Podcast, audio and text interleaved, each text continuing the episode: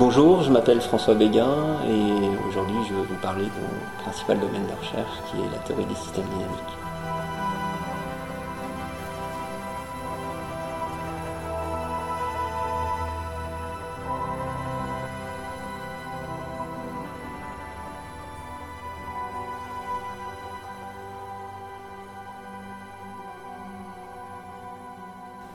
Alors mon parcours, euh, fait une classe préparatoire. À l'issue de cette classe préparatoire, euh, j'ai passé euh, des concours d'école d'ingénieur et puis d'école normale supérieure. Et à vrai dire, j'avais pas beaucoup réfléchi sur ce que j'avais envie de faire. Hein. En gros, c'est après les écrits et au moment des oraux que soudainement je me suis demandé ce que j'avais vraiment envie de faire et que je me suis dit, je suis pas très sûr d'avoir envie d'être ingénieur. je crois que j'ai beaucoup plus envie euh, de faire des maths. Et donc j'ai été euh, admis à l'école normale supérieure de Cachan et donc euh, j'y suis allé. Dans les écoles normales supérieures, en fait, on a un parcours universitaire assez classique, c'est vrai que c'est un peu renforcé ou un peu accéléré. et là, on découvre différents domaines des maths et puis je me suis aperçu que j'aimais beaucoup euh, les choses géométriques. Ce qui est un peu euh, paradoxal, quoi. Par exemple, je me souviens très bien qu'en classe préparatoire, la géométrie de classe préparatoire, c'était euh, ce que je détestais le plus. Après, on se spécialise petit à petit, passe un M2 où il y a des cours assez spécialisés, on fait un premier mémoire. Mon mémoire, en fait, portait sur des questions de géométriques de relativité générale. Et puis, à la fin de du mémoire, il est temps de réfléchir à une thèse. Et donc Marc Chaperon, qui, encadrait mon mémoire, euh, m'a demandé quel genre de maths j'aimais, euh, si le mémoire m'avait plu, quel genre de choses plus généralement j'aimerais faire, m'a donné un certain nombre de, pistes possibles pour euh, trouver un sujet et un directeur, un directeur de thèse. Donc voilà, je suis allé à Dijon sur les conseils de Marc Chaperon, j'ai rencontré certain nombre de personnes, dont Christian Bonatti, euh, qui m'a raconté euh, des maths euh, qui m'ont enthousiasmé, qui étaient des systèmes dynamiques avec une grosse composante de techniques géométriques assez élémentaires, assez à la main, et ça m'a vraiment enthousiasmé, et donc je me suis lancé là-dedans. Donc j'ai fait une thèse à Dijon. Ensuite, j'ai passé deux années à l'ENS Lyon. Et puis ensuite, j'ai euh, eu un poste permanent euh, de maître de conférence à Orsay. Et euh, depuis cette année, je suis professeur à l'Université Paris 13. Et entre-temps, j'ai dit que j'avais fait mon mémoire de M2 sur des questions de relativité générale, sur des questions très géométriques de relativité générale. Et il y avait d'autres gens que ça intéressait à l'ENS Lyon. Et lors de mon passage, donc j'ai recommencé à travailler sur, sur ce type de questions. Et donc, disons que même si les, systèmes dynamiques sont mon principal domaine de recherche, euh, j'ai aussi quelques, quelques travaux en relativité générale et plus récemment en fait euh, à l'interaction entre entre ces deux domaines.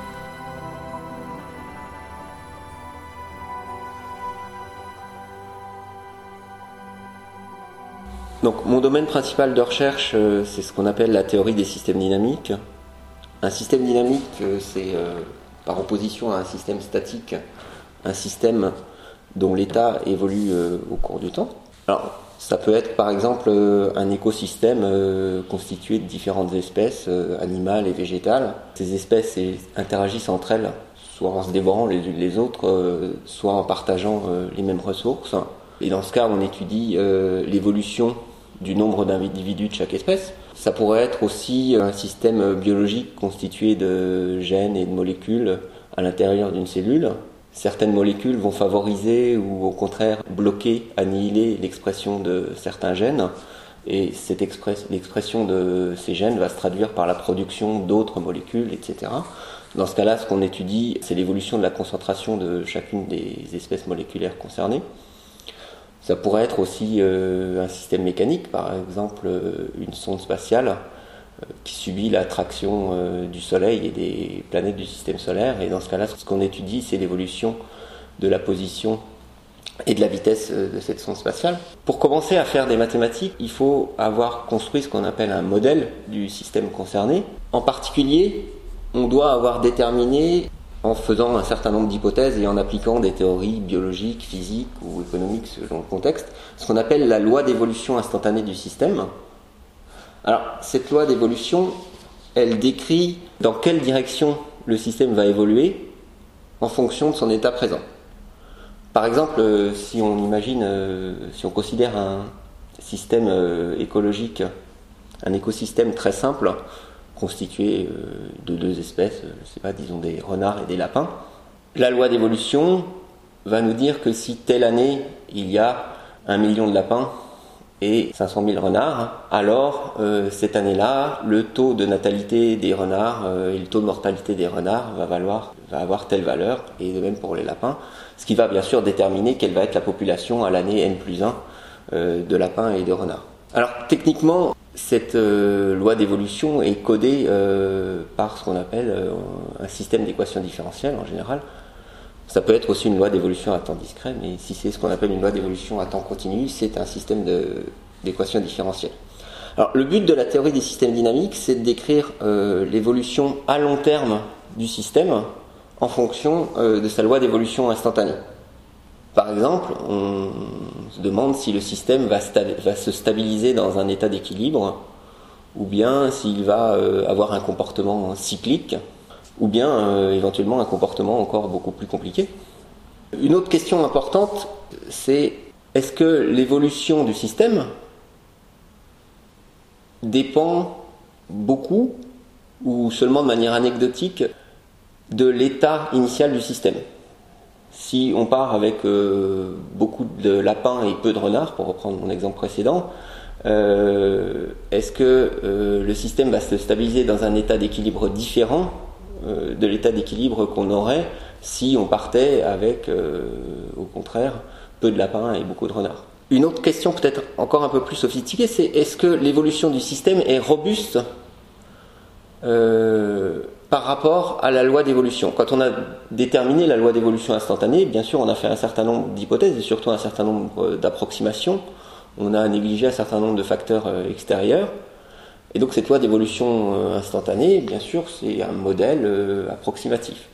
Est-ce que l'évolution à long terme du système serait fondamentalement différente si on n'avait pas fait ces approximations ou si on avait fait des approximations un peu différentes? C'est une question euh, très importante si on veut avoir un retour sur euh, les modèles euh, physiques, sur les systèmes physiques.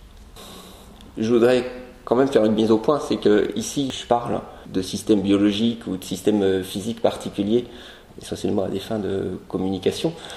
Mais en fait, une fois qu'on a appliqué les lois physiques ou biologiques qui permettent de déterminer la loi d'évolution instantanée du système, on peut complètement oublier quel était le système de départ et ne retenir que cette loi d'évolution, que le système d'équations différentielles qui code cette loi d'évolution.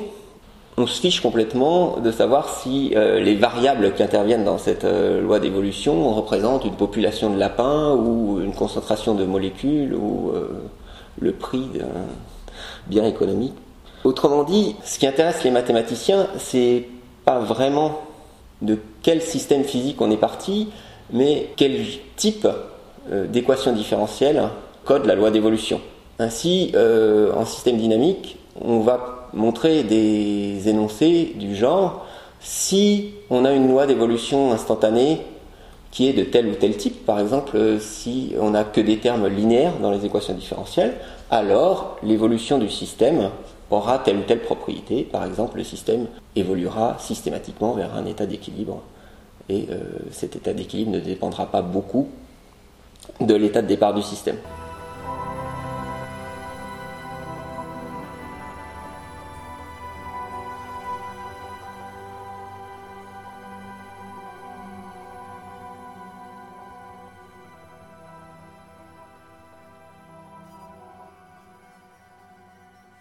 La théorie des systèmes dynamiques est euh, historiquement très liée à la mécanique céleste.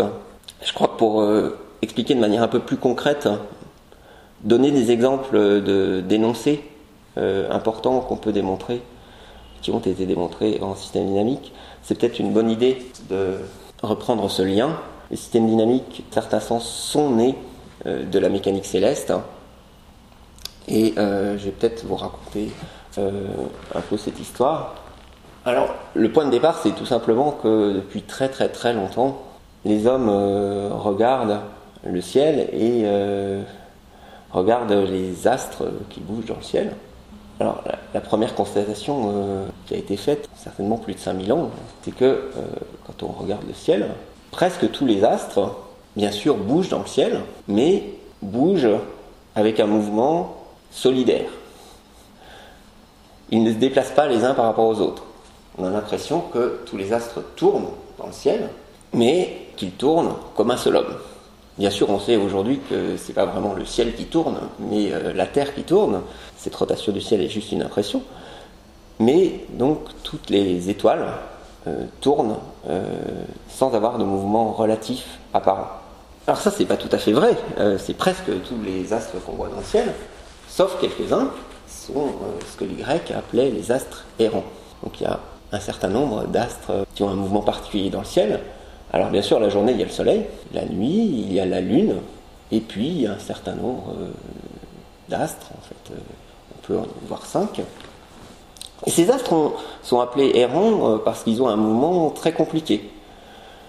Ils se déplacent en gros le long d'une ligne, mais ils s'en écartent un peu, et surtout leur vitesse apparente est assez variable. Par moments, certains d'entre eux accélèrent, d'autres ralentissent, il y en a qui dépassent les autres parfois, puis qui vont se faire à nouveau redépasser. Euh, on a l'impression que certains tournent autour des autres, en faisant des petites boucles autour de la ligne autour laquelle ils se déplacent. Euh, bien sûr, euh, en fait, ces astres, on découvrira après que ce sont les planètes du système solaire. Chez les Grecs anciens, ces astres posent un problème grave. Pourquoi? Parce que dans la théorie platonicienne essentiellement du monde. Il y a un monde sublunaire qui est le nôtre, qui est imparfait, et il y a ce qu'on appelle le monde supralunaire, qui est le monde des cieux, qui ne doit être le siège que de choses parfaites, et en particulier de mouvements parfaits. Et pour Platon, un mouvement parfait, c'est essentiellement un mouvement circulaire, et en tout cas, cette sorte de danse très compliquée et un peu erratique des astres errants euh, et tout sauf un mouvement parfait. Et donc il y a là une contradiction. Et le but des Grecs anciens était, pour reprendre leur terme, de sauver les apparences. Il fallait réussir à expliquer pourquoi en fait cette danse euh, qui semble compliquée et erratique des astres errants n'était en fait qu'une apparence et était constituée de mouvements parfaits. Donc très tôt, euh, il y a eu des modèles euh, fort compliqués. Aristote a un modèle avec, si je me souviens bien, 57 sphères concentriques. Chaque sphère étant accrochée à la suivante, suivant des axes, elle tourne selon des axes différents et les astres errants, les planètes, sont accrochés à certaines des sphères. Et la composition des mouvements circulaires uniformes des sphères permet d'avoir une sorte d'approximation alors, le modèle suivant, ça va être le modèle de Ptolémée qui est à base d'épicycles, etc. C'est une, invention formidable. Si on fait un grand saut dans le temps, un saut d'une quinzaine de siècles, on arrive euh, à Copernic. Le modèle de Copernic, c'est un modèle qui est essentiellement, dans le principe, similaire à celui de Ptolémée, à ceci près qu'il y a une véritable révolution. Euh, c'est maintenant non plus la Terre qui est au centre, mais le Soleil. Ceci étant, le, modèle de Copernic, si on veut avoir la même approximation des mouvements réels que pour le modèle de Ptolémée, est également euh, très compliqué. Copernic est obligé d'utiliser euh, des mouvements composés, des épicycles, des excentriques pour avoir une bonne approximation du mouvement qu'on constate dans le ciel. Alors, au début du XVIIe siècle, il y a une véritable révolution. C'est la révolution qui est apportée par Johannes Kepler, Kepler réussit à penser suffisamment en liberté pour se libérer du modèle euh, platonicien, cherche un modèle simple, in abstracto, qui permettrait d'expliquer euh, ces mouvements des planètes. Et que découvre Kepler? Kepler découvre ces trois lois, en particulier la première. Les planètes décrivent des ellipses dont le Soleil est un foyer. Ce que constate Kepler, c'est que si on fait cette hypothèse, si on suppose que les planètes décrivent des ellipses dont le Soleil est un foyer, on peut expliquer avec une très très bonne précision les mouvements apparents des planètes euh, du système solaire. Euh. Alors c'est bien sûr euh, une révolution scientifique, une avancée considérable.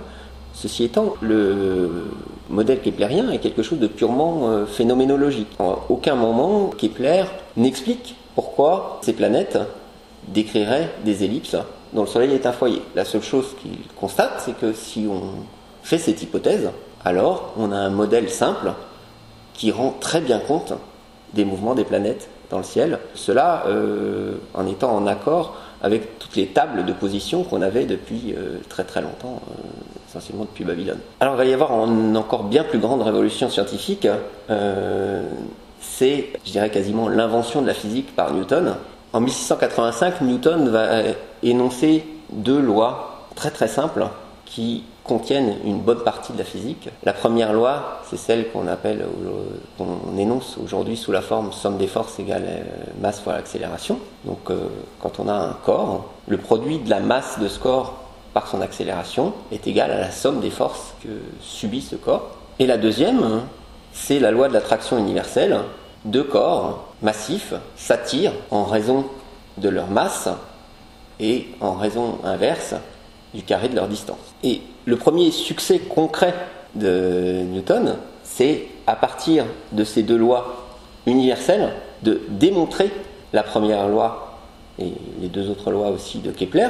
Newton démontre à partir de ces deux lois simples, loi de la gravitation universelle et la loi fondamentale de la dynamique, qu'une planète qui est soumise à l'attraction du Soleil va décrire une ellipse dont le Soleil est un foyer. Il y a une jolie preuve euh, géométrique d'ailleurs dans les écrits de Newton. C'est bien sûr un succès considérable, hein, mais cette révolution newtonienne contient également en germe une possibilité de chaos.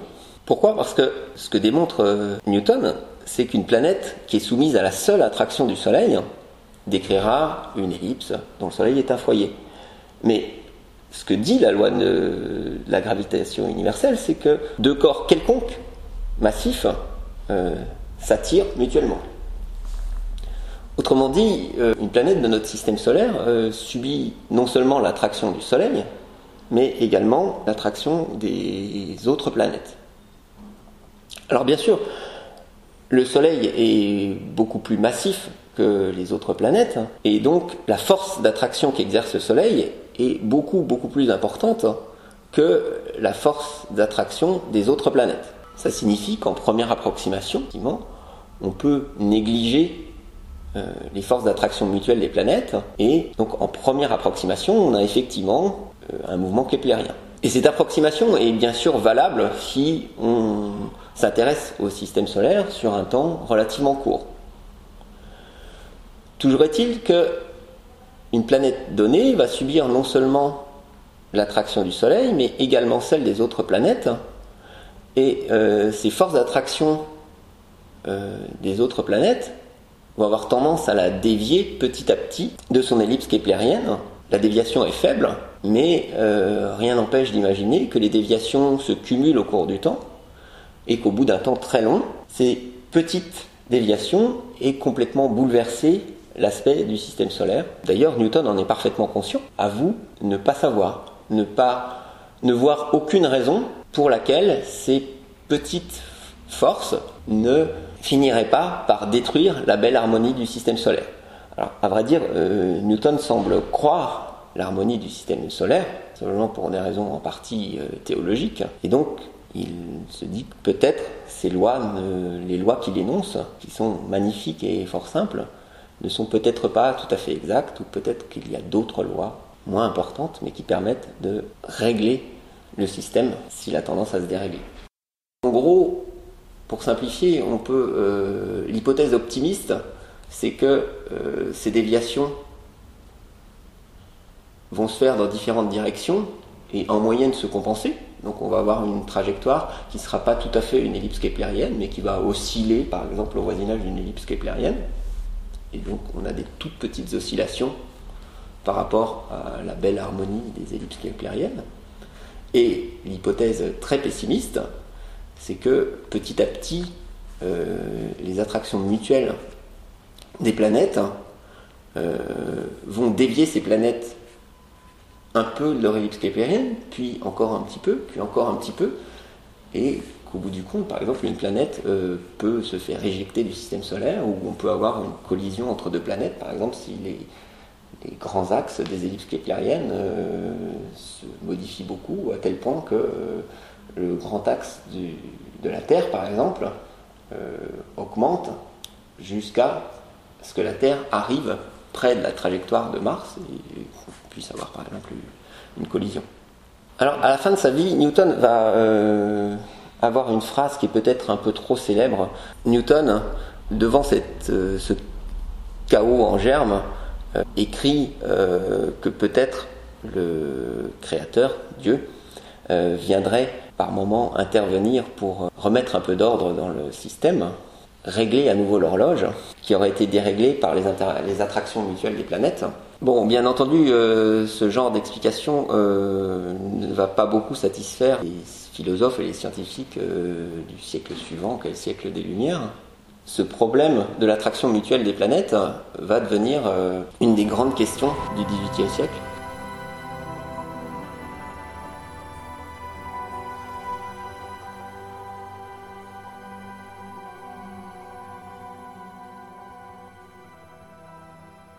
Cette question, on pourrait la poser sous la forme suivante. Le système solaire, tel qu'il est décrit par les lois de Newton, est-il stable? Autrement dit, est-ce que les, attractions mutuelles entre les planètes ne vont avoir qu'un effet faible en moyenne? Est-ce qu'on va avoir des trajectoires des planètes qui vont ressembler à des ellipses keplériennes, qui seront des petites perturbations d'ellipses keplériennes Ou est-ce que ces attractions mutuelles vont avoir tendance à se cumuler jusqu'à complètement changer l'allure du système solaire, euh, aboutir à l'expulsion d'une planète du système solaire ou à la collision de, planètes ou euh, au contraire euh, ce qu'on appelle la captation d'une autre planète.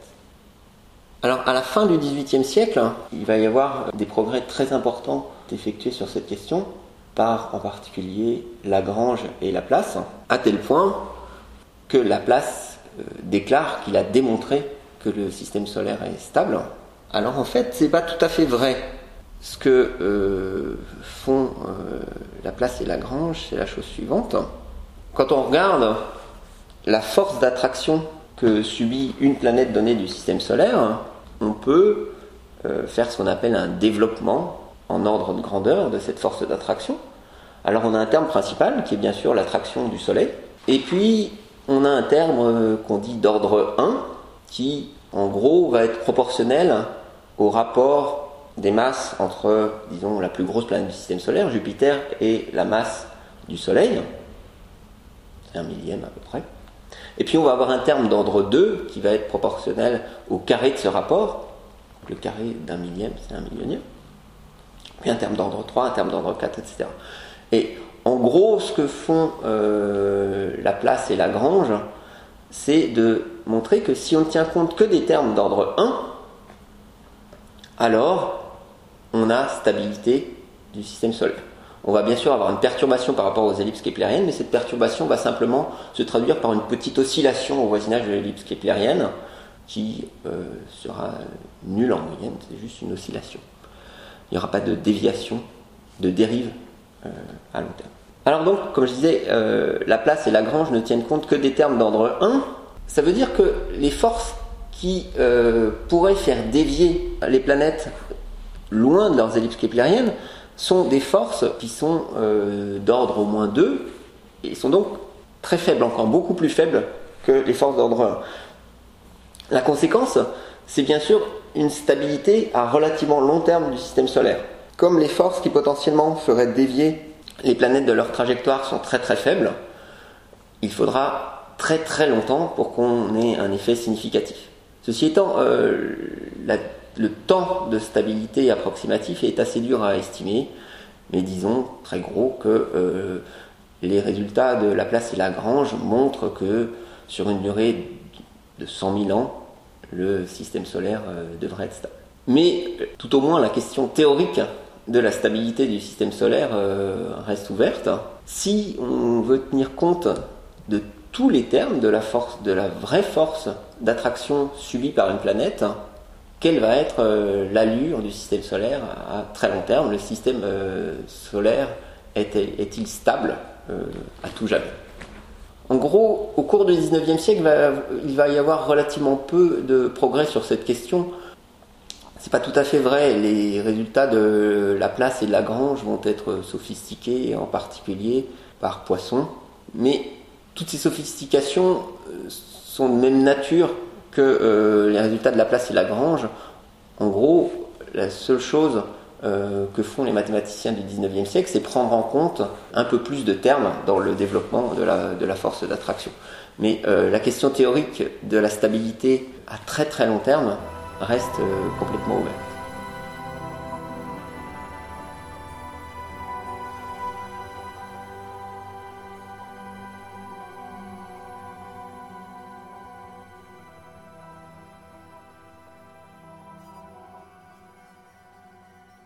c'est euh, à ce moment-là, à la toute fin du 19e siècle, euh, qu'entre en jeu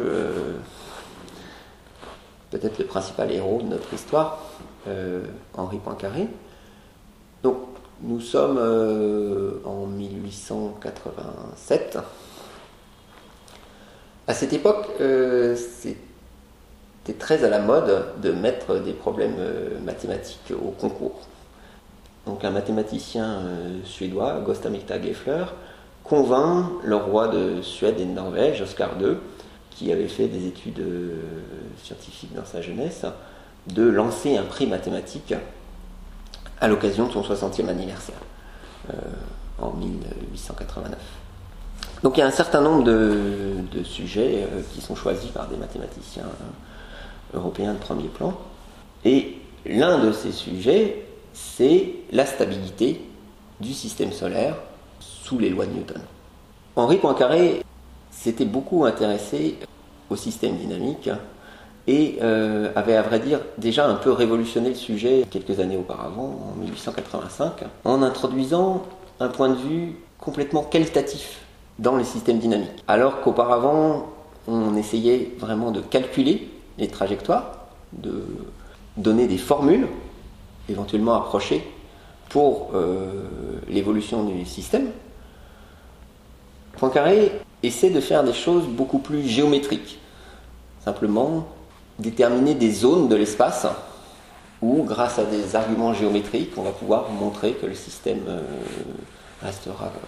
On pourra montrer que le système reste confiné dans telle ou telle zone. Euh, donc Poincaré participe au concours à vrai dire, il y avait un autre sujet de concours euh, qui avait été euh, écrit pour lui, sur lequel il lui aurait peut-être été plus facile de composer, mais euh, Poincaré n'est sûrement pas un homme de facilité.